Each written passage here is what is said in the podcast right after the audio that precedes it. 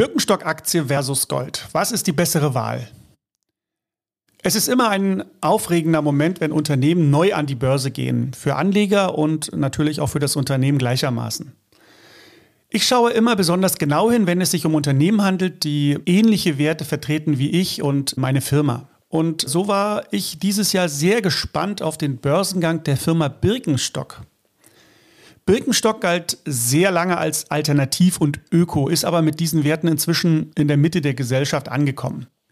Barbie trägt sogar im aktuellen Film, den ich leider mit meinen Kindern ansehen musste, die berühmten Birkenstock-Sandalen statt High Heels.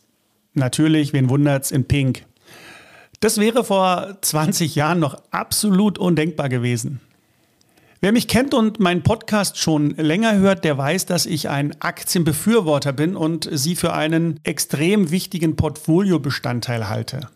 Allerdings unter klugen Bedingungen und mit Vorsicht. Am Beispiel Birkenstock zeige ich euch in dieser Folge, was es konkret für Anleger zu beachten gibt, wenn ein Unternehmen neu an die Börse kommt. Und ich verrate euch natürlich auch, ob ich aktuell Potenzial in der Birkenstock-Aktie sehe oder lieber in Gold investieren würde. Spannend äh, an der Birkenstock-Geschichte bzw. an der Birkenstock-Entwicklung ist äh, zunächst, dass Birkenstock aus Deutschland kommt. Es ist ursprünglich ein deutsches Unternehmen, wurde im 18. Jahrhundert gegründet. In den 70er Jahren gab es dann die USA-Expansion. Dort hat man dann auch 2023 den Börsengang an der New York Stock Exchange vollzogen. Zuvor wurde 2021 der Luxuskonzern um Louis Vuitton Mehrheitseigner. Der Börsengang äh, fand in New York statt. Jetzt kann man natürlich als Anleger auf die Idee kommen und fragen, warum denn New York und nicht Deutschland? Ist ja schließlich ein deutsches Unternehmen. Das hat aber mehrere Gründe, die in der Struktur unseres Finanzmarkts begründet liegen. Erstens sind die größten Banken der Welt, die für Börsengänge verantwortlich sind, dort angesiedelt. Viele Menschen in den USA investieren in Aktien. Dort herrscht eine ganz andere Aktienkultur als hier in Deutschland. Und wir hängen also in dem Thema Börse ganz, ganz weit äh, hinter den Amerikanern zurück. Viele Deutsche investieren lieber in konservative Anlageformen wie Lebensversicherung oder Sparbücher. Und dadurch ist natürlich in den USA, wenn man dort einen Börsengang macht, eine viel höhere Marktkapitalisierung möglich. Aber woran bemisst sich jetzt eigentlich der Wert einer Aktie, wenn ein Unternehmen neu an die Börse geht? Die Birkenstock-Aktie hatte einen Ausgabepreis, Erstausgabepreis von 46 Dollar. Dieser Erstausgabepreis wird grundsätzlich erstmal von einem Team aus Investmentbankern und Finanzexperten im Vorhinein, im Vorfeld festgelegt. Das machen die, indem sie das Unternehmen gründlich analysieren und bewerten, sich seine Finanzen angucken, seine Wachstumschancen im aktuellen Marktumfeld bewerten. Natürlich auch äh, in Gesprächen mit potenziellen Investoren ergibt sich so ein Gefühl, was Investoren bereit sind, denn auch zu bezahlen.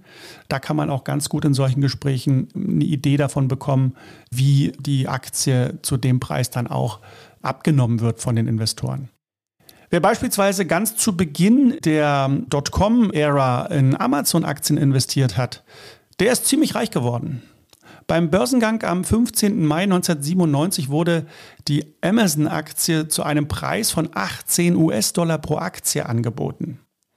Wenn man jetzt Aktiensplits berücksichtigt, entspricht das einem Ausgangspreis von etwa 1,50 Dollar pro Aktie im heutigen Wert. Der aktuelle Kurs der Amazon-Aktie liegt bei 146 Dollar und 15 Cent. Das heißt also, ein Anleger, der Amazon-Aktien zum Erstausgabepreis von etwa 1,50 Dollar gekauft hat, hätte eine Wertsteigerung von fast 10.000 Prozent erlebt, wenn er diese bis zum aktuellen Kurs von heute gehalten hätte. Die Birkenstock-Aktie hingegen ist nach Abschluss des ersten Handelstages erstmal um 13 Prozent abgestürzt, also gleich gesunken. Heute steht sie bei ca. 42 US-Dollar. Sicherlich ein ganz großer Sprung, aber doch auch schon ganz schön volatil. Man weiß also im Vorfeld nicht ganz genau, wie sich so eine Erstemission, wie sich so ein Börsengang entwickelt. Und deswegen ist ganz wichtig, dass man sich mit drei Schritten orientiert und herausfinden soll, ob das Investment für einen selbst geeignet ist. Der erste Punkt, den ich herausgefunden habe.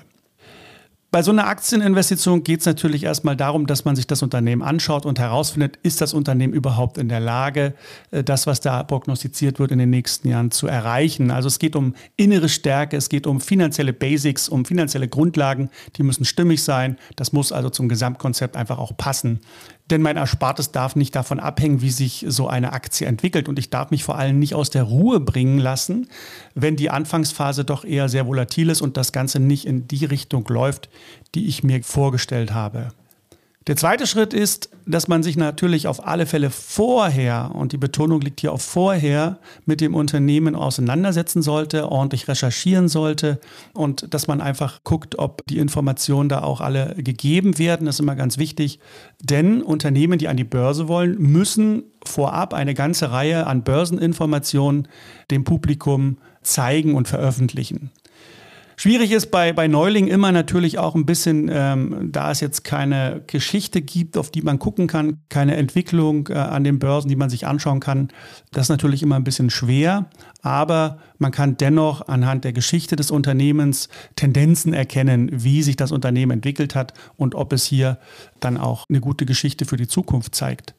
Der dritte Schritt, ähm, auf alle Fälle, wenn man sich engagiert, ein, ein Stop-Loss-Limit einzustellen. Also das heißt, man kauft die Aktie und kann gleich einstellen, wenn man sie gekauft hat, dass die Aktie nicht unter ein gewisses Limit fallen darf. Wenn diese Aktie unter dieses Limit fällt, dann wird automatisch ein Verkauf ausgelöst.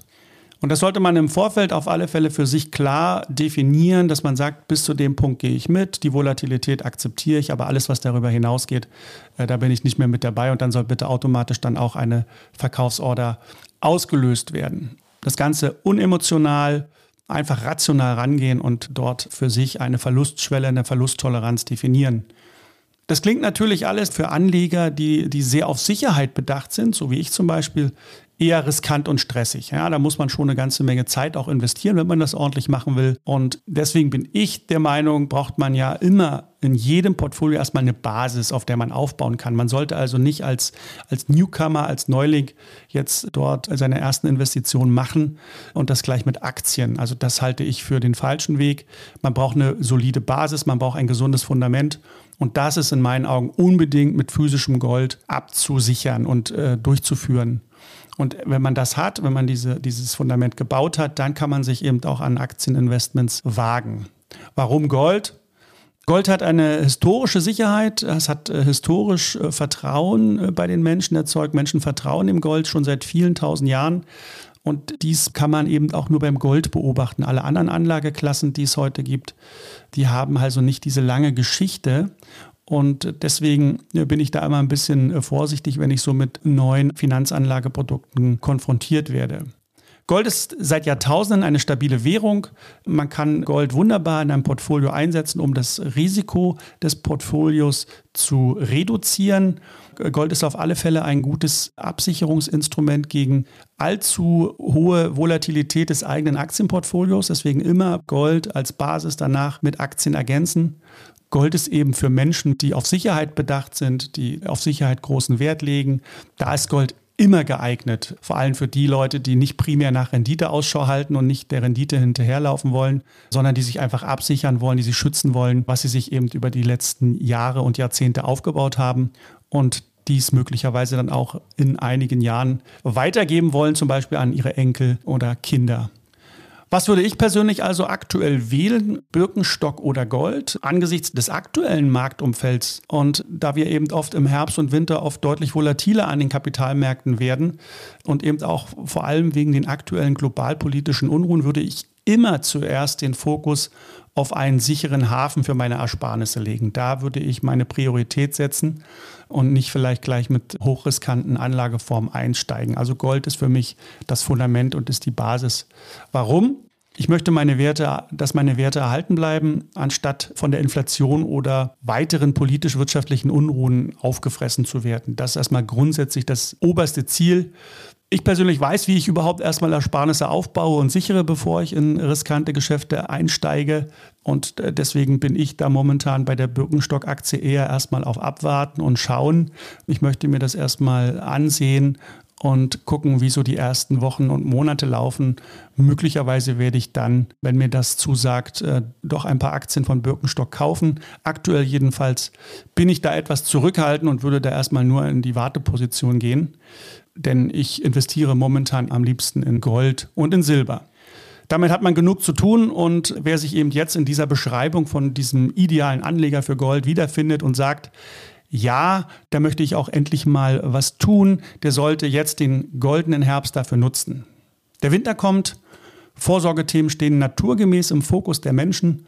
Der Goldpreis steigt durch die politischen Unruhen. Äh, darüber haben wir ja im Podcast schon öfter gesprochen. Also nutzt jetzt noch den Zeitpunkt, bevor es weiter nach oben geht beim Gold und ihr für die Goldunze mehr zahlt als heute. Gerade jetzt solltet ihr das nicht mehr aufs nächste Jahr schieben. Klickt also gern auf den Link in der Folgenbeschreibung und dann lasst uns einfach mal persönlich miteinander sprechen, wie ihr euer Erspartes schützen und euch eine sichere Basis aufbauen könnt. Nehmt dafür gern euer kostenfreies Edelmetallberatungsgespräch bei uns in Anspruch. Ich freue mich auf euch.